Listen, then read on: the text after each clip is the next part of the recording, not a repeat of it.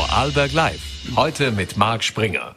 Recht herzlich willkommen zu einer neuen Ausgabe von Vorarlberg Live am Montag, dem 3. April. Heute unter anderem bei Vorarlberg Live zu Gast Gerald Knaus, der Migrationsforscher. Mit ihm haben wir aus Termingründen vor der Sendung über Flüchtling, Flüchtlings- und Migrationsthemen gesprochen. Doch jetzt beginnen wir mit einem anderen Thema.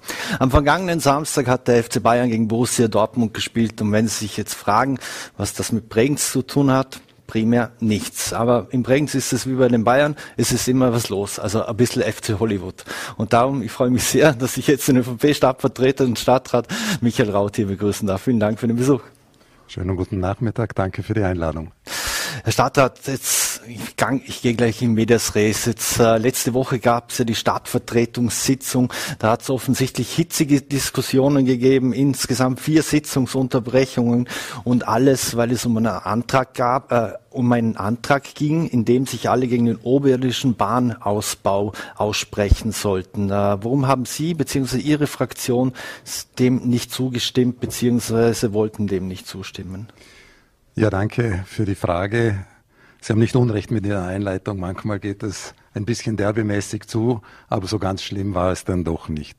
Ja, es ging um den Bahnausbau in Bregenz und ich meine, das ist eine ewig lange Geschichte und kein Bregenzer und keine Bregenzerin wünscht sich einen oberirdischen Bahnausbau.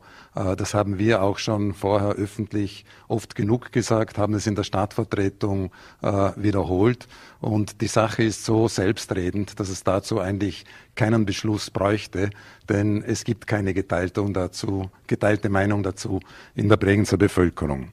Wir haben zum Beispiel deshalb im Jahre 21, weil es uns ein wichtiges Thema ist, äh, die Wiederaufarbeitung der ZIRL-Studie, die sich mit den Unterfuhrbahnmöglichkeiten im Raum Bregenz befasst, äh, durchgesetzt, dass hier noch einmal daran gearbeitet wird, und zwar mit der Forderung, auf der bestehenden Trasse eine Unterflurlösung zu prüfen, auch eine Finanzierung dazu zur Berechnung.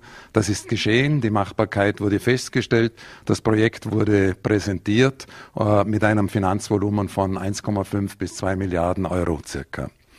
Nun gibt es äh, mittlerweile seit dem Dezember 21 einen einstimmigen Landtagsbeschluss äh, zu einer Lösung äh, unteres Bahnführung unteres Rheintal, der unter anderem folgende Punkte wirklich einstimmig vom Landtag beschlossen festhält. Erstens, oberstes Ziel ist es die Aufnahme in das Zielnetz 2040 der ÖBB und des Bundes. Das ist das oberste Ziel. Das Zweite ist, wenn das erreicht ist, soll es einen ergebnisoffenen Prozess äh, zur Bestvariante Bahnausbau im unteren Rheintal geben unter Einbindung und mit Anhörung und aktiven Einbindung der betroffenen Gemeinden. Das ist zugesichert und wurde auch mit den Bürgermeistern so besprochen. Und dann gibt es drittens ausdrücklich in diesem Landtagsbeschluss neun Forderungen oder neun Aufgaben, äh, die erfüllt werden sollen im Rahmen dieses ergebnisoffenen Prozesses. Vier davon betreffen maßgeblich Bregenz, nämlich äh, der, Zentral, der zentrale Neubau und Ausbau der Mobilitätsdrehscheibe Bregenz Bahnhof Bahnhof. Äh, es soll die revitalisierte Pipeline erhalten bleiben. Es soll weiterhin der freie Zugang zum Bodenseeufer für alle möglich sein. Und es sollen möglichst geringe Eingriffe in, äh, Eigentumsrechte erfolgen. Äh, dieser Beschluss wurde auch von den Bürgermeistern der Bodenseegemeinden an und für sich gut geheißen und akzeptiert. Und jetzt wollte der Bürgermeister Ritsch wieder mal äh, mit einem Beschluss zu, gegen einen oberirdischen Ausbau der Bahn äh, ausscheren, ohne dass es mit den anderen Bürgermeistern abgesprochen war.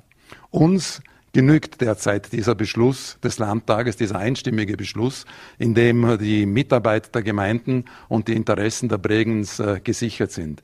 Denn eines muss uns klar sein, wir werden hier was den Bahnausbau im unteren Rheintal und speziell auch Bregenz betrifft, nur gemeinsam mit dem Land eine Lösung finden.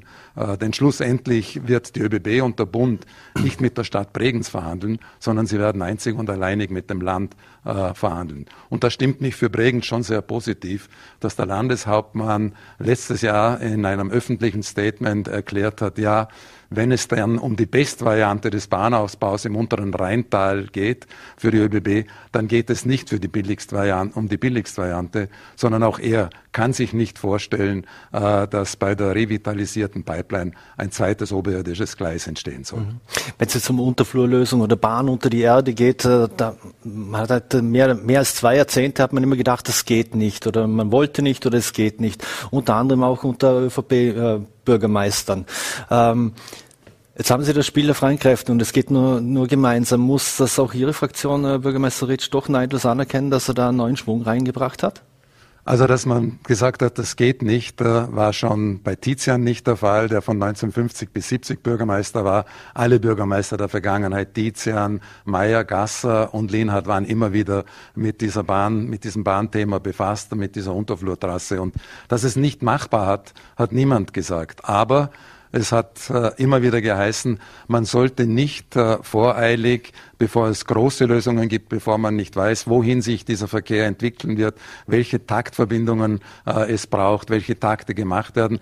Man sollte nicht voreilig Hoffnungen äh, bei den Menschen äh, wecken, die dann nicht zeitnah erfüllt werden können. Denn wir müssen uns ja auch jetzt über eines im Klar sein. Wir sprechen vom Zielnetz 2040. Also das heißt, wir sprechen von einem Bahnausbau, der vielleicht in 20, 25 oder 30 Jahren beginnt, ohne zu wissen, wie sich praktisch der Bahnverkehr und die Mobilität bis dahin überhaupt ganz genau entwickelt. Also insofern stimmt nicht ganz, dass äh, man nie gesagt, dass man gesagt hat, es ist nicht machbar. Man hat immer auf die Schwierigkeiten der Entwicklung hingewiesen und wenn es die Patentlösung für dieses Thema gäbe, und die Finanzierung dazu, dann wäre es wahrscheinlich schon, schon geschehen. Und zum Spiel der freien Kräfte kann ich nur sagen, äh, ja, zunächst einmal ich finde es fatal, das als Spiel der freien Kräfte zu bezeichnen, denn äh, Politik ist kein Spiel, da geht es um, um Lösungen und um das, was machbar ist. Wenn man davon spricht, dass es um einen Wettstreit der besten Ideen geht, dann ist das richtig, dann kann ich damit leben. Und dieses Spiel der neuen Kräfte macht es natürlich nötig, dass jede Fraktion in jeder Situation überlegt, was das Beste für die Bregenzer Bürgerinnen und Bürger ist äh, und dass derjenige, der etwas durchsetzen will, sich halt Mehrheiten suchen muss, weil es von vornherein nicht eine klare Regierung und eine klare Opposition gibt. Das macht das Ganze natürlich wesentlich schwieriger, manchmal auch teurer, weil unterschiedlichste Wünsche natürlich erfüllt werden müssen. Jetzt ist natürlich das zentrale Thema, abseits von der, von der größeren Mobilität wie, wie Bahn und ähnlichem, egal was jetzt da kommen wird, ist der Verkehr natürlich. Äh, wie sehen Sie die Zukunft der, der Bregenzer Innenstadt? Muss man es so weit als möglich unattraktiv machen für Pkw-Verkehr, was vielleicht auch nicht alle Wirtschaftstreibenden freuen wird, aber für die, für die Anrainer? Äh, oder wie sehen Sie, was, was könnte hier in diesem Bild, wo wir hier hinter uns da wunderbar sehen, äh, muss es mehr Be Begegnungszonen geben? Wie kriegt man den Verkehr raus grundsätzlich? Also wir sind ja grundsätzlich dafür, dass es verkehrsberuhigte Zonen in der Stadt gibt. Äh, müssen aber auch dazu sagen, dass wir wahrscheinlich die nächsten fünf bis zehn Jahre das Auto für eine Stadt noch nicht wegdenken können. Selbst wenn man von selbstfahrenden Autos, von selbstfahrenden Bussen und was ich was allem redet. Das sind Dinge, die die, die Zukunft bringen wird. Wir stehen vor der Situation, dass wir derzeit äh, einen Durchzugsverkehr von 25 Autos pro Tag äh, in Bregenz haben, äh, wissen, dass davon 75 Prozent Ziel- und Quellenverkehr ist und müssen danach trachten, dass dieser Ziel- und Quellenverkehr durch attraktive öffentliche Verkehrsmittel und die Nutzung dieser reduziert wird. Und wenn wir derzeit von 25.000 äh, Autos äh, pro Tag rech, äh, rechnen oder sprechen, äh, überlegen, dass vielleicht durch Bregenz Mitte zusätzlicher Verkehr entstehen wird, dann ist es eine große Herausforderung, zunächst einmal Konzepte zu erstellen, wie dieser Verkehr gesamthaft auf ein Maß, sage ich, von 10, 15 oder 20.000 Autos reduziert werden kann, das dann eine verträgliche Verkehrslösung für Brögens auch möglich macht. Da fehlen uns auch im Moment noch die Konzepte dazu.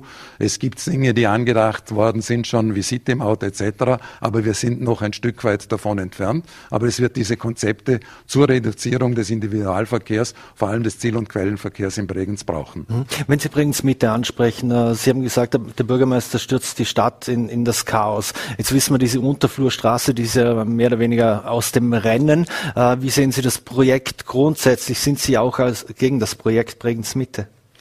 Na, das kann ich vorwegnehmen, dass wir nicht gegen das Projekt Bregenz Mitte sind, grundsätzlich. Aber lassen Sie mich doch aus der, aus der Geschichte heraus kurz noch zurückholen. Wir hatten 2020 ein zwischen ÖBB, Land und Stadt ausfinanziertes und koordiniertes Projekt für einen neuen Bahnhof und eine Mobilitätsdrehschreibe. Größenordnung 80 Millionen Euro. Ich weiß nicht, ob dieses Geld heute noch seitens der ÖBB und seitens des Landes für die Bahn, für den Bahnhof und für die Mobilitätsdrehschreibe als Rücklage da sind oder ob sie nicht schon andersweitig verbraucht sind. Der Bürgermeister hat dann äh, nach der Wahl dieses Projekt gestoppt, wollte eine Zeitspanne von einem halben Jahr für eine Architektengruppe rund um den äh, Architekten und Professor Dietmar Eberle, äh, die Bregenz äh, vom Kreisverkehr HTL bis zur Mererauer Brücke betrachten sollten. Herausgekommen ist dabei eine, eine Studie, die 28 Baufelder mit einer Unterflurtrasse aufzeigt, zwischen und damit diesem Bereich eine Struktur der zukünftigen Entwicklung gibt. Darauf gefolgt ist jetzt eine Vertiefung mit einem europaweit ausgeschriebenen ursprünglichen Wettbewerb, an dem vier Büros, vier internationale Büros teilgenommen haben und wo es jetzt mittlerweile ein Siegerprojekt gibt. Ein Siegerprojekt, das als wesentliches Merkmal äh, die Verlegung der Straße hat, keines der Projekte hat die vom Bürgermeister versprochene Unterflurlösung vor der Wahl für die Straße als die zukunftsträchtige Lösung für Bregenz gefunden, so wie wir das auch schon vor der Wahl unsererseits gesagt haben. Äh, nun ist diese Verlegung der Straße zentrales Thema und Kernthema des Siegerprojektes. Äh, und äh, es ist eine Landesstraße und es ist an der Zeit, über die Finanzierung und die Finanzierungspartner äh, dieser Verlegung zu reden. Genau das war der Grund, warum wir im letzten Stadtrat, wo äh, der Bürgermeister Ritsch 400.000 Euro für weitere Vertiefungen und Detailplanungen beschließen wollte, gesagt haben, stopp, stopp, aus äh, Vorsicht auch auf die Finanzen von Bregenz. Denn es muss zunächst einmal der Schritt eins geklärt sein. Wenn ich ein Projekt habe, dann brauche ich auch Partner dazu, die das finanzieren. Denn die Stadt von sich aus wird die Verlegung dieser Straße nicht finanzieren können. Und bevor nicht klar ist, dass es Finanzierungspartner für diese Straße gibt, äh, die auch eine Zusage über großen, Größenordnungen von Finanzierungen machen, sei es nur in Prozentverhältnissen, das muss nicht in Zahlen sein, haben wir gesagt, ist es unverantwortlich, in der Situation äh, der Stadt, und zwar in der finanziellen Situation der Stadt, weitere 400.000 für ein mögliches Luftschloss der Verlegung der Straße, weil es die Finanzierung nicht geben wird, auszugeben. Mhm. Also zuerst Schritt eins, Finanzierungspartner sichern, dann Schritt zwei, einen Beschluss zur Verlegung der Straße herbeizuführen, auch mit womöglichen äh, finanziellen Beteiligungen der Stadt, wobei ich sagen muss, unsere Möglichkeiten dazu sind von bescheiden bis nichts aufgrund der finanziellen Situation. Und da wird es, und da wird es nicht genügen, dass der Bürgermeister sagt, ja, es ist eine Landesstraße, ich bin nur der Vermittler zwischen Land und Investoren, die sollen das bezahlen. Wir sind also im Moment eigentlich wieder am Punkt Null, was diese Situation Bahnhof, Straße, Mobilitätsdrehschreibe betrifft. Wenn Sie die Finanzen ansprechen, wie steht es um die Finanzen? Offensichtlich hat es ja schon einen blauen Brief gegeben vom Land äh, in Richtung Bregenz. Na, die Finanzgebarung der Land hat, in, hat äh, in einem Bericht an die Stadtvertretung, an die letzte Stadtvertretung klar und deutlich gemacht, äh, dass die Stadt eigentlich zu 100 Prozent verschuldet ist äh, und dass wir für alle Projekte, die wir jetzt angehen oder zukünftig machen, in Zukunft überlegen müssen, äh, wie wir das finanzieren, damit wir nicht für die Tilgung von Schulden wieder Darlehen aufnehmen müssen. Also wir müssen diesen Haushalt in den, Brief, in den Griff bekommen. Jetzt mache ich niemanden Vorwürfe dafür, dass äh, Projekte, die wir schon auf Schiene gesetzt hatten, nämlich wie das Hallenbad oder den Umbau des Festspielhauses beziehungsweise die dritte Bauphase der Renovierung und der Sanierung des Festspielhauses äh, durch die Teuerungsrate in unglaubliche Höhen gestiegen ist, oder? Aber man muss in so einer Situation schon überlegen, ob man alles auf einmal machen kann, ob man dann Dinge, die nice to have sind, wie äh, das ist Alles wunderbar und schön, der zweite und dritte Abschnitt äh, der Pipeline. Aber er verschlingt halt auch 10 bis 15 Millionen Euro. Oder ob man ein Rathaus äh, zu diesem Zeitpunkt einfach umbaut oder die Fußgängerzone erweitert. Das sind Dinge, die man in so einer Situation überlegen muss. Denn die mittelfristige Finanzplanung der Staat sieht derzeit so aus, dass sie für 2027, wenn wir alle diese Projekte durchgezogen haben und was noch in der Pipeline ist, vollziehen, bei einem Schuldenstand von 250 Millionen Euro landen werden. Und das ist dann für nächstfolgende Generationen praktisch der Nullstand für weitere Investitionen. Mhm. Das kann nicht das Ziel sein. Das heißt, hier muss dringend der Sparstift angesetzt werden und über Konsolidierung nachgedacht werden. Mhm. Wie viel oder wie kritisch oder wie kritisch muss sich die ÖVP aber selbst auch hinterfragen? Man hat ja jahrzehntelang in, in Bregenz regiert und äh, dass Bregenz ein Finanzproblem hat, ist ja nicht erst seit zwei Jahren bekannt. Ich mache Ihnen das am Beispiel der Pipeline sehr gerne deutlich, obwohl das ein Lieblingsprojekt des Bürgermeisters und auch vieler Bregenzerinnen und Bregenzer ist. Wir haben den Abschnitt 1 und 2 der Pipeline begonnen, bis zur Milli gemacht, oder? Mhm. Das Projekt Pipeline liegt seit dem Jahre 12 oder 13 äh, praktisch geplant in der Schublade. Wir haben die Abschnitte drei und vier, weil wir wussten, dass das nochmal in Summe circa 15 Millionen an Steuergeld kostet, auch obwohl es dem Bürgermeister Lehnhardt ein dringender Wunsch war, immer wieder geschoben, weil uns zum Beispiel der Bau der Schule Schendlingen, die die Stadt damals mit 30 Millionen Euro belastet hat, einfach als Pflichtaufgabe der Stadt wichtiger war, als wie das, was nice to have ist. Ich glaube, das ist der wesentliche Punkt, dass wir uns in unseren Ausgaben ab sofort auch wieder darauf konzentrieren müssen. Wofür gibt es Beschlüsse? Was gehört zu den Pflichtaufgaben der Stadt? Und was ist nice to have. Mhm. Können Sie ausschließen oder glauben Sie, dass man im Bregenz äh, ans Tafelsilber muss? Es gibt ja durchaus ja noch Immobilien und, und, Grundstücke, die man ja ansonsten auf den Markt bringen könnte, um die Liquidität etwas zu erhöhen. Ja, also ich glaube, es wird Ihnen jeder heute sagen, dass es gerade in der jetzigen Zeit wäre, in der Zeit nicht schlau wäre, Immobilien oder Liegenschaften, die man hat, zu veräußern. Wir haben nicht viele dieser Liegenschaften und nicht viele äh, Grund- und Bodenreserven. Mit denen werden wir sehr sparsam umgehen. Und äh, ich würde davor warnen, Tafelsilber der Stadt praktisch zu veräußern, um kurzfristig die Liquidität zu verbessern. Mhm. Zielführender muss sein, sich wirklich an das zu halten, was ich gesagt habe was sind unsere Pflichtaufgaben, was müssen wir wirklich tun äh, zum Wohle der Bregenzer Bürgerinnen und Bürger und was sind die Dinge nice to have. Mhm. Wenn ich nochmals zurückkommen darf auf die Stadtvertretungssitzung, wurde dort eigentlich auch die Position vom ehemaligen NEOS äh, Alexander Moosbrucker diskutiert, der ja nach wie vor Prüfungsausschussvorsitzender ist, zumindest ist, auch, ist es im Internet auch noch so, so, abzulesen. Wie ist da die, die Position der, der Bregenzer ÖVP, weil es gibt ja durchaus äh, Forderungen, dass er diese Position nicht mehr bekleidet entscheiden soll? Nun schauen Sie, äh, der äh, Alexander Moosbrucker sitzt als Vorsitzender auf einem gewählten Platz als Prüfungsausschussvorsitzender. Das war ein dezidierter Wunsch des Bürgermeisters in den äh, ersten Verhandlungen, die wir nach der Wahl mit ihm geführt haben. Er wollte, dass alle Fraktionen, die in der Stadtvertretung äh, vertreten sind, äh, auch in den politischen Gremien mit Vorsitzenden vertreten sind. Es war sein Vorschlag, den Alexander Moosbrucker äh, zum Prüfungsausschuss Vorsitzenden zu machen, dem wir als ÖVP nachgekommen sind und ihm einen Sitz unsererseits dafür zur Verfügung gestellt haben. Mhm. Für Aufregung hat und ja. Mhm. Solange hier Verfahren im Laufen sind, gibt es für uns überhaupt nichts äh, zu ändern oder zu entscheiden. Mhm. Für Aufregung hat ja auch gesorgt, dass äh, sowohl der Bürgermeister als auch seine Vizebürgermeisterin offensichtlich die letzte Generation unterstützen. Da gibt es auch ein wunderbares Posting dazu. Äh, wieso sehen Sie das kritisch? Ja, danke äh, für diese Frage. Ich glaube, Klimaschutz äh, ist schon eines der wichtigsten und wesentlichsten Themen äh, für unsere Gesellschaft in der Zukunft. Und der wurde in Bregenz auch schon seit vielen Jahren ernst genommen. Ich darf nur kurz erwähnen, wir sind die Fünf-Gemeinde. Wir haben bereits 2018 eine Klimawandelanpassungsstrategie beschlossen mit alljährlich zu erneuernden, äh, zweijährlich erneuernden Aktionsplänen.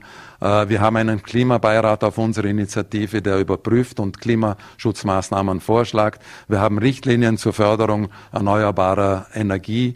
Wir haben ein Heizkraftwerk in Rieden letztes Jahr eröffnet, Äh, wir sind an einem Projekt dran äh, mit den Illwerken VKW, Wolfurt, den Stadtwerken und Bregenz für ein großes Nähekraftheizwerk im Bereich Weidach. Es wird für das Hallenbad die Seewassernutzung und für das Festspielhaus umgesetzt werden. Also wir sind hier für das, was eine auf kommunaler Ebene ist, auf gutem Wege. Trotzdem habe ich Verständnis, wenn äh, die Jugend, die jungen Menschen äh, für den Klimaschutz auf die Straße gehen, Protest machen dafür. Das ist alles gut und recht und aufmerksam machen. Wenn es aber zu illegalen Blockaden kommt, radikaler Gruppen, dann wird dabei eine Grenze überschritten. Es ist im Rechtsstaat Österreich ganz genau festgelegt, wie Protestkundgebungen abzulaufen haben. Es ist kaum eine Protestkundgebung zu verhindern. Das wissen wir aus Bregenzer Sicht ganz genau, weil hier viele mhm. Protestkundgebungen stattfinden. Es gibt einen gesicherten Rahmen dafür, aber wer ohne Not Menschen vom Weg zur Arbeit abhält oder Krankenwagen äh, behindert, der überschreitet eine Grenze. Mhm. Und das ist der Grund. Der Zweck heiligt nicht die Mittel. Auch nicht äh, unserer Meinung nach im Klimaschutz. Insofern äh, fanden wir die Solidarisierung des Bürgermeisters für eine Schlagzeile mit der letzten Generation als falsches, fatales und verantwortungsloses Zeichen. Denn wer, wenn nicht ein Bürgermeister, ist dem Rechtsstaat äh, mehr verpflichtet, beispielhaft als wir er. Und genau das war der Grund, die Rechtsstaatlichkeit und das, was hier äh, es zu beachten gilt, warum wir uns gegen eine Solidarisierung mit der letzten Generation aussprechen. Mhm. Eine letzte Frage hätte ich noch. Sie selbst haben ja Lehramt studiert, äh, Psychologie, Philosophie, Pädagogik, also PPP und, und, und Sport, waren selber am Kollegium Bernardi von 1984 bis 2018. Jetzt gab es ja auch große Diskussionen um das neu geplante Privatgymnasium Bernardi, äh, Bernardi, nicht Bernardi, natürlich am Marienberg. Äh, es wäre neben der Blumenstraße, Gallusstraße sowie den beiden Privatgymnasien Riedenburg und, und, und Meerau das, das fünfte Gymnasium schon in Bregenz. Braucht Bregenz nochmals ein Privatgymnasium? Wie ist da Ihre Position dazu? Ja, man könnte es sich einfach machen und sagen, ja, das, was gebraucht wird, entscheidet die Gesellschaft in dem Fall. Und es, die Nachfrage entscheidet es, oder? Äh, die wahrscheinlich ohne weiteres gegeben ist. Aber äh, hier habe ich eine relativ klare Position, obwohl ich an einer katholischen Privatschule unterrichtet haben, habe. Äh, wir haben, was Volksschulen betrifft, die größte Dichte an Privatschulen, privaten Volksschulen im Vergleich zu Österreich auf unsere Einwohnerzahl bezogen. Wir haben die ebenso größte Dichte, was private Gymnasien betrifft. Das ist etwas, was im Bildungswege äh, schlussendlich äh, zwei Wege aufmacht. Und wenn das äh, von vielen auch dazu genutzt wird, um womöglich äh, Klassen mit äh, großer Anzahl von Schülern mit migrantischen Hintergründen zu weichen, dann macht die Gesellschaft, glaube ich, hier einen Fehler. Denn irgendwann müssen wir zusammenleben und müssen aufeinander zugehen und können nicht sagen, äh, das eine ist die Gesellschaft, äh, die ihren Teil lebt, sondern wir sind nur eine Gesellschaft, in der wir zusammenleben können. Insofern erachte ich es schon als eine, eine schwierige Entwicklung von Bregenz, dass die Anzahl der Privatschulen äh, in diesem Ausmaße steigt. Michael Raut, vielen Dank für den Besuch hier bei Vorarlberg Live. Danke vielmals. Schönen und Nachmittag wir noch. wechseln das Thema. Und ich freue mich sehr, dass ich jetzt den renommierten Migrationsforscher Gerald Knaus hier bei Vorarlberg live im Studio begrüßen darf. Vielen Dank für den Besuch. Hallo, vielen Dank für die Einladung. Herr Knauser, ich möchte gleich mit einem aktuellen Thema beginnen, weil die, die heute die ÖVP hat ihre Frühjahrskampagne schon präsentiert und äh, Kanzler Nehammer lässt da plakatieren schon Europa der Zukunft mit sicheren Grenzen. Äh, wenn wir vielleicht dem Ganzen mal etwas auf den Grund gehen, äh, diese aktuellen Migrationswellen, die wir haben, äh, kann man die alle begründen oder sind dafür die Auslöser der Krieg in der Ukraine, äh, die Situation in Syrien oder sind das vielfach einfach Menschen, die aus Afrika oder auch aus Bangladesch, Indien, woher auch immer kommen, weil sie ein besseres Leben hier möchten? Also wir haben tatsächlich im letzten Jahr 2022 in der EU und auch in vielen Staaten die größte Fluchtbewegung gehabt seit den 40er Jahren. Das ist historisch. Und wenn viele Gemeinden in Deutschland, in Österreich, aber noch mehr in Polen oder Tschechien sagen, wir stehen vor einer historischen Herausforderung, dann haben sie recht. Und der Grund liegt natürlich zu 80 Prozent oder mehr im Angriffskrieg Putins gegen die Ukraine. Also wir haben im letzten Jahr an zwei Tagen im März so viele ukrainische Flüchtlinge gehabt, die nach Polen gekommen sind, wie im gesamten letzten Jahr von Spanien bis Zypern über das Mittelmeer. Und damit wird schon klar, wie die Relationen sind, wobei man dazu sagen muss, dass manche Länder wie Österreich, vor allem aber auch Deutschland oder die Schweiz, auch noch eine Migration erlebt haben von Asylsuchenden, die bereits zum Teil länger in anderen EU-Staaten waren und die in diesen EU-Staaten keine menschenwürdigen Bedingungen hatten und die aus diesem Grund weitergezogen sind in Länder, wo EU-Recht noch angewandt wird. Mhm. Wie sehr kann man die Situation heute mit der Situation, was wir 2015, 2016 haben, vergleichen? Kann man sie überhaupt vergleichen? Also der wichtigste Unterschied ist, dass die allermeisten, die im letzten Jahr nach Österreich kamen und in die EU kamen, vollkommen legal eingereist sind. Ukrainerinnen, vor allem Frauen und Kinder, brauchen keine Schlepper, sie müssen nicht irregulär über die Grenze kommen, sie können einreisen und wie viele von ihnen kommen, liegt vollkommen am Verlauf des Krieges. Es gibt ja Millionen Ukrainer, die schon vertrieben wurden, die aber trotzdem im Land bleiben, weil sie an ihren Sieg glauben.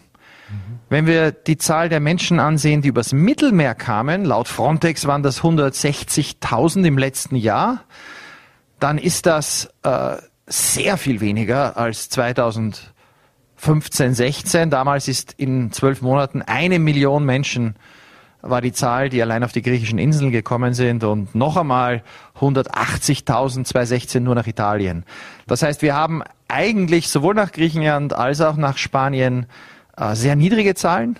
Wir haben allerdings eine wachsende Zahl von Menschen, die aus Zent zentral, aus dem äh, zentralen Maghreb im zentralen Mittelmeer nach Italien kommen. Diese Zahl wächst schnell, ironischerweise seit die äh, sehr lautstark gegen Flüchtlinge äh, polemisierende Ministerpräsidentin Meloni im Amt ist, äh, ist die Zahl, die nach Italien kommt, äh, weiter dramatisch gewachsen. Also Rhetorik alleine, das sehen wir hier, löst äh, kein Problem. Muss das Meloni eben ganz genauso erkennen. Das war ja ein Riesenwahlkampfthema für Sie als, als rechte Politikerin in Italien und jetzt kommen mehr Menschen denn je über das Mittelmeer nach Italien.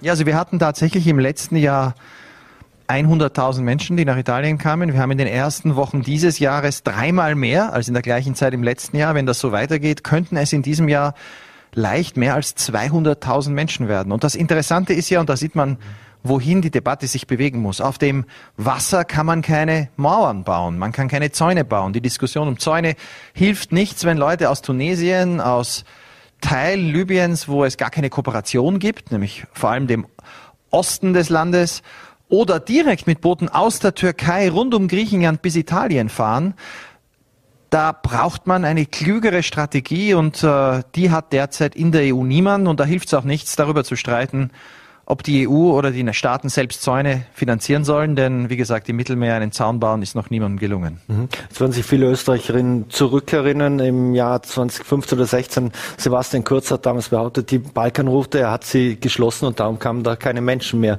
nach Österreich. Äh, war das oder hat das gestimmt? Das, äh, das, das ist eine der erstaunlichsten Geschichten der letzten Jahre, wie es gelungen ist, diese Geschichte zu verkaufen, zu erzählen. Äh, aber nach dem letzten Jahr, glaube ich, ist allen offensichtlich geworden.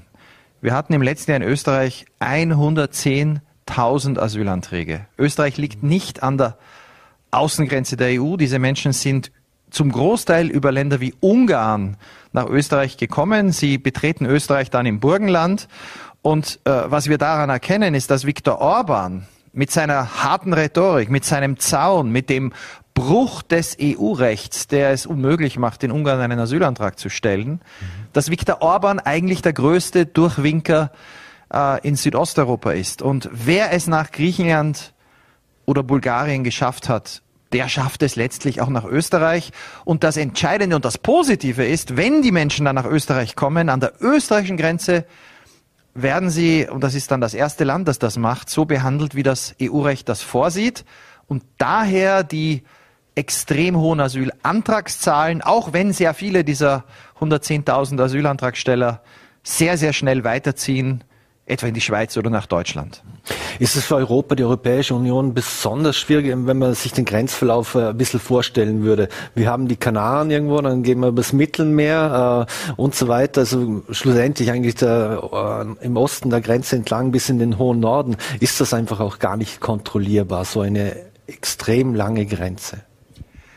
Also Europa ist natürlich als Kontinent der wohlhabend ist, wo die Menschenrechtskonvention, die Flüchtlingskonvention gelten sollte, ein Zufluchtsort. Aber andererseits muss man auch sagen, es fehlt uns auch die richtige Politik. Wir haben im letzten Jahr äh, sehr viele Menschen gehabt, die nach Italien kamen aus Ländern, wo die Anerkennungszahlen als Flüchtlinge äh, angenommen, anerkannt zu werden, sehr gering sind. Tunesien war das erste Land, Ägypten, Bangladesch.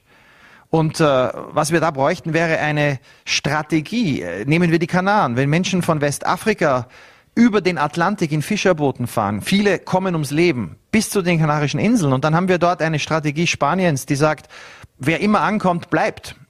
Die Leute stellen gar keinen Asylantrag. Es gibt keine Abschiebungen. Es gibt keine Einigungen mit den afrikanischen Nachbarn, dann erkennen wir, woran wir arbeiten müssten. Wir, wir müssten die irreguläre Migration durch Kooperationsdiplomat, durch Migrationsdiplomatie und Kooperation mit anderen Staaten im Einklang mit den Menschenrechten, ohne Verletzung der Menschenwürde, ohne äh, Pushbacks, dieses Zurückstoßen in die Gefahr und ohne menschenunwürdige Behandlung reduzieren. Dazu müssten wir Ländern Angebote machen. Deutschland arbeitet daran.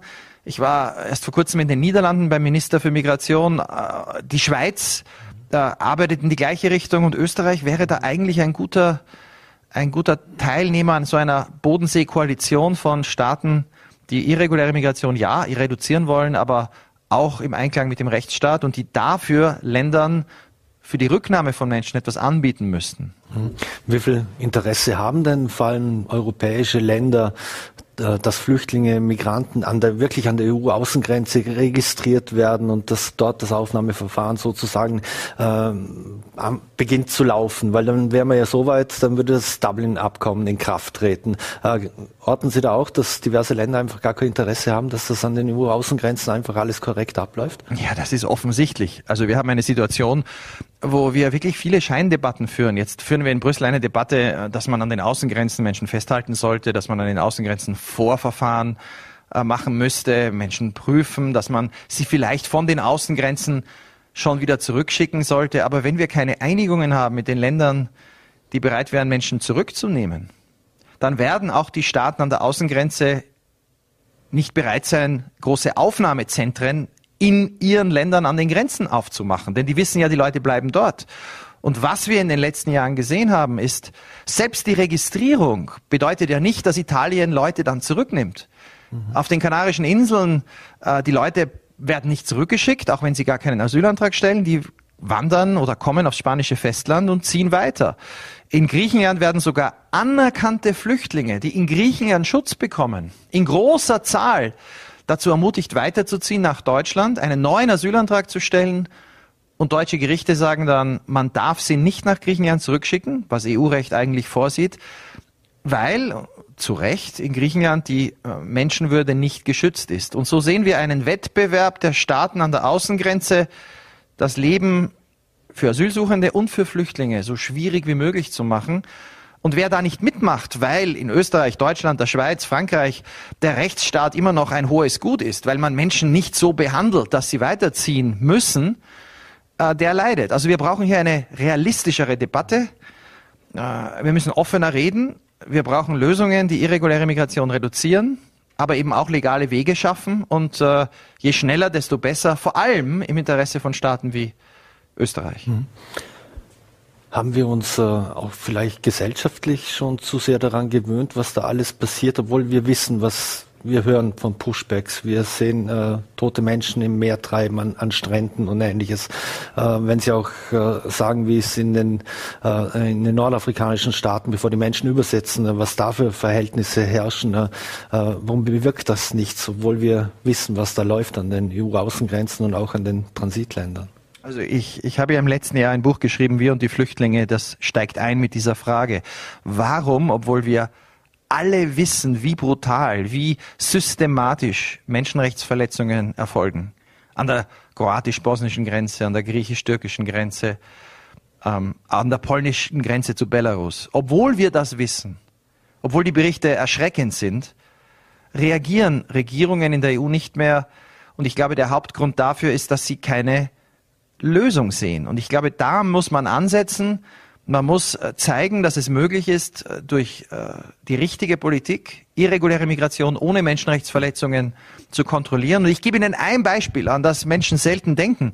Im letzten Jahr sind mehr Menschen, die Schmuggler bezahlt haben, mit Booten aus der EU weggefahren nach Großbritannien. 46.000 unter den Augen der französischen, äh, des französischen Staates, als nach Spanien oder Griechenland aus Kleinasien oder Afrika gekommen sind. Und da sehen wir das Versagen der europäischen Politik. Warum schaffen es Frankreich und Großbritannien nicht, das Geschäft dieser Schmuggler zu zerstören? Und der Hauptgrund liegt darin, dass Großbritannien seit zwei Jahren nicht eine Person nach Frankreich zurückschicken konnte. Wenn Frankreich und Deutschland und Österreich jetzt Großbritannien anbieten würden, ab einem Stichtag jeden zurückzunehmen, der mit dem Boot nach Großbritannien kommt, wäre das Schmugglermodell sofort zu Ende. Und im Gegenzug müssten wir dann verlangen, dass Großbritannien im Jahr 40.000 Menschen, die bei uns als Flüchtlinge anerkannt werden, aber dorthin wollen, aufnimmt. Dann hätten alle etwas davon. Wir hätten weniger Tote, wir hätten eine Teilung eine solidarische Lösung in Europa wir hätten das Modell der Schmuggler zerstört. Und wenn wir das nicht schaffen im Ärmelkanal, ja, wie wollen wir es dann im Atlantik oder im Mittelmeer schaffen? Daher glaube ich, dass es wirklich wichtig ist, über diese Dinge äh, kühl auf der Basis unserer Werte, aber eben auch pragmatisch nachzudenken. Wie kommen wir zu Durchbrüchen äh, in naher Zukunft? Mhm. Jetzt wissen wir, die Politik ist oft äh, oder treibt sich oft selbst durch Umfragewerte und, und ähnliches. In Österreich werden auch demnächst oder im nächsten Jahr wieder Wahlen an, anstehen. Äh, rechnen Sie auch damit, dass wir wieder vermehrt so eine Hardliner-Politik haben und einfach auch nicht an Lösungen gearbeitet wird? Also ich bin nach vielen Gesprächen, auch jetzt hier wieder in Vorarlberg, äh, vielen Diskussionen in den letzten Jahren, überall in Deutschland, Österreich und anderen Ländern überzeugt. Die Mehrheit der Bevölkerung will zwei Dinge. Sie will Kontrolle, also das Gefühl, dass der Staat in der Lage ist, Migration zu steuern, aber sie will auch äh, Empathie, also dass diejenigen, die wirklich Schutz brauchen, und wir sehen es auch bei den Ukrainerinnen, äh, nicht menschenunwürdig behandelt werden. Und ich glaube, die Parteien der Mitte, die das anbieten, glaubwürdig, die haben eine Chance. Die Populisten sagen, das Einzige, was wirkt, ist Gewalt. Damit opfern wir aber den Rechtsstaat, der das Bindemittel ist, das die EU zusammenhält, und unsere Werte. Und manche sagen, man kann gar nichts tun und nehmen sich damit aus der Diskussion heraus. Ich glaube, was wir brauchen, auch gerade in Österreich, dass ja in den letzten Jahren, gerade in den vier Jahren unter Sebastian Kurz, 18, 19, 20, 21, aber auch im letzten Jahr wieder, mehr Menschen nach Asylverfahren Schutz gewährt hat pro Kopf als jedes andere Land in Europa, ja jedes andere Land in der Welt, dass ein solches Land, das den Rechtsstaat immer noch achtet, in der Lage ist, Lösungen vorzuschlagen. Und ich glaube auch im Wahlkampf, wenn man Dinge verspricht, wir lösen das mit Zäunen irgendwo, mit wir schließen zum fünften Mal die Balkanroute, äh, dann ist das für Parteien der Mitte, von denen man ja Lösungen erwartet, kein gutes Rezept. Äh, sowieso nicht äh, praktisch, moralisch, rechtlich, aber auch nicht politisch. Der österreichische Bundeskanzler, der war ja in, in Dänemark, äh, unter anderem auch und dann auch in, in Schweden. In Schweden ist ja die Rhetorik in Bezug auf Flüchtlinge und Migrationspolitik auch äh, härter geworden. Äh, findet der österreichische Bundeskanzler in äh, Dänemark oder Schweden Vorlagen, die eine andere Politik oder, oder wie man das Problem lösen könnte? Oder wie ist die Situation dort aus Ihrer Sicht? Also ich hatte ein Treffen mit dem dänischen Migrationsminister erst vor kurzem. Er kam nach Berlin. Ich war auch bei ihm auf Besuch in Kopenhagen letztes Jahr. Äh, und tatsächlich glaube ich, dass Dänemark ein möglicher Verbündeter ist, solange die Dänen ihrerseits nicht populistische Lösungen versprechen. Also manchmal ist die Versuchung, gerade bei den dänischen Sozialdemokraten, zu sagen, wir schicken jetzt jeden nach Syrien, wir schicken jetzt Leute auch wieder nach Ruanda, ohne dass man wirklich die Details ausgearbeitet hat, wie das im Einklang mit dem Recht ist. Aber die Grundfrage, die in Dänemark gestellt wird, auch in den Niederlanden, äh, auch in Schweden, auch in Deutschland übrigens, wie man irreguläre Migration reduzieren kann, durch Kooperation mit Drittstaaten, die ist legitim. Und ich glaube tatsächlich, dass die natürlichen Verbündeten für den österreichischen Bundeskanzler und auch für jede Regierung nach den Wahlen äh, Länder wie Frankreich, die Schweiz, Deutschland, also eine Bodenseekoalition, aber auch Schweden und Dänemark sind. Ähm, das sind Länder, wo, äh, denken wir an Dänemark, erst vor kurzem eine ehemalige Integrations- oder Migrationsministerin, äh, die das Recht gebrochen hat, zu einer Haftstrafe verurteilt wurde. Also Länder, wo Gesetz und Rechtsstaat noch zählen. Mhm. Sie waren ja ge gerade in, in, in, der Schweiz und da ging es um Migrationsdiplomatie und humane Grenzen und eben auch dieses Thema Bodensee-Koalition äh, war, äh, war das Thema. Vielleicht können Sie unseren Zusehern mal kurz näher bringen, um was es bei dieser Bodensee-Koalition wirklich im Detail geht und vor allem, wie man das in der Schweiz sieht oder bewertet, vielleicht sogar einordnet, weil äh, aus dem Blick von hier nach aus Vorarlberg in die Schweiz rüber wissen wir, die haben immer sehr strenge Ein Einreiseregeln beziehungsweise, beziehungsweise Regeln, was äh, Asylsuchende etc. betrifft. Äh, wie ist das in der Schweiz? Was haben Sie dort mitgenommen? Also da muss man wieder genau hinsehen. Die Schweiz ist tatsächlich mit Österreich und Deutschland äh, pro Kopf eines der Länder in den letzten fünf Jahren gewesen, das das internationale äh, Flüchtlingswesen, das Asylrecht stützt. Die Schweiz vergibt viel Schutz. Ähm, die Schweiz ist gleichzeitig pragmatischer als Österreich in mancherlei Hinsicht. Also sie zwingt oder drängt nicht jeden, der über die Grenze kommt, einen Asylantrag zu stellen. Manche reisen einfach nur durch. Das ist kein Durchwinken, weil eben auch eine hohe Zahl den Asylantrag stellen. Wer will, stellt ihn aber es bedeutet, dass man nicht künstlich aufgeblähte Asylzahlen hat, wie in mhm. Österreich. Ähm, aber das Entscheidende ist ja etwas anderes, dass die Schweiz wie Österreich, wie Deutschland auch darüber nachdenkt, wie man im Einklang mit dem Rechtsstaat irreguläre Migration reduziert. Die Schweiz hat da Erfahrungen, verhandelt auch, aber ist ein kleines Land.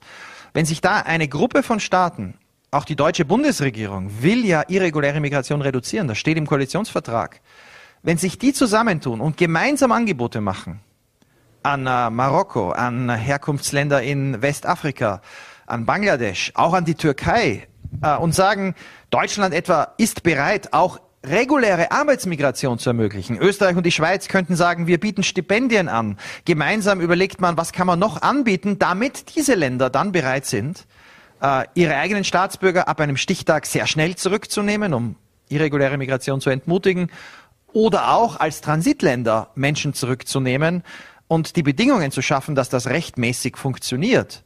Solche Angebote kann man besser mit einer Gruppe von Staaten äh, machen. Die EU insgesamt ist zu schwerfällig, das haben wir gesehen in den letzten Jahren.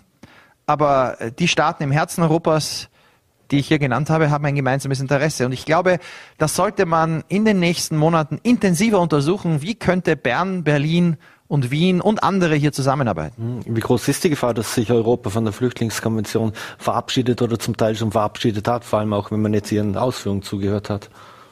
Also ich würde sagen, wir, wir sind schon fünf nach zwölf.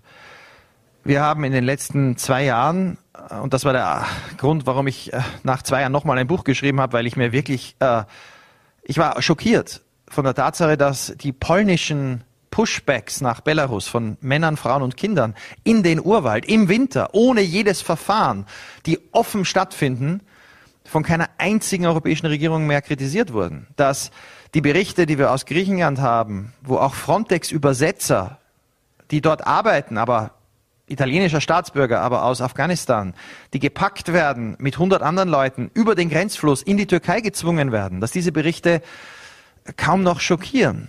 Ich glaube, wir sind in einer Situation, wo sich äh, viele Politiker daran gewöhnen, systematisch den Rechtsstaat und die Grundrechte zu brechen und in einer Rechtsgemeinschaft, wo das das Fundament ist, auf dem wir alle stehen, ist das extrem gefährlich. Abschließend noch, Sie haben es angesprochen, das erste Buch war, welche Grenzen brauchen wir? Da ging es um Vorschläge, wie man, wie man es lösen könnte. Jetzt zwei Jahre später, im November 2022, haben Sie Wir und die Flüchtlinge äh, vorgelegt. Ähm, warum haben Sie auch gerade diesen Titel so gewählt, Wir und die Flüchtlinge? Ja, weil ich glaube, dass es wirklich äh, bei der Frage, welche Grenzen brauchen wir, um die Frage geht, welche Grenzen wollen wir und wie sehen wir uns selbst? Und auch bei der Frage der Flüchtlingspolitik geht es eigentlich darum, welches Gemeinwesen wollen wir sein? Wir haben in den letzten Jahrzehnten in Europa eine ganze Reihe von Dokumenten geschrieben, ratifiziert, unterschrieben. Die Kinderrechtskonvention, die Flüchtlingskonvention, die Menschenrechtskonvention, die Grundrechtecharta, ähm, die Anti-Folter-Konvention. Das ist äh, die Grundlage, die Europa heute unterscheidet von der Vergangenheit und von vielen anderen Teilen der Welt.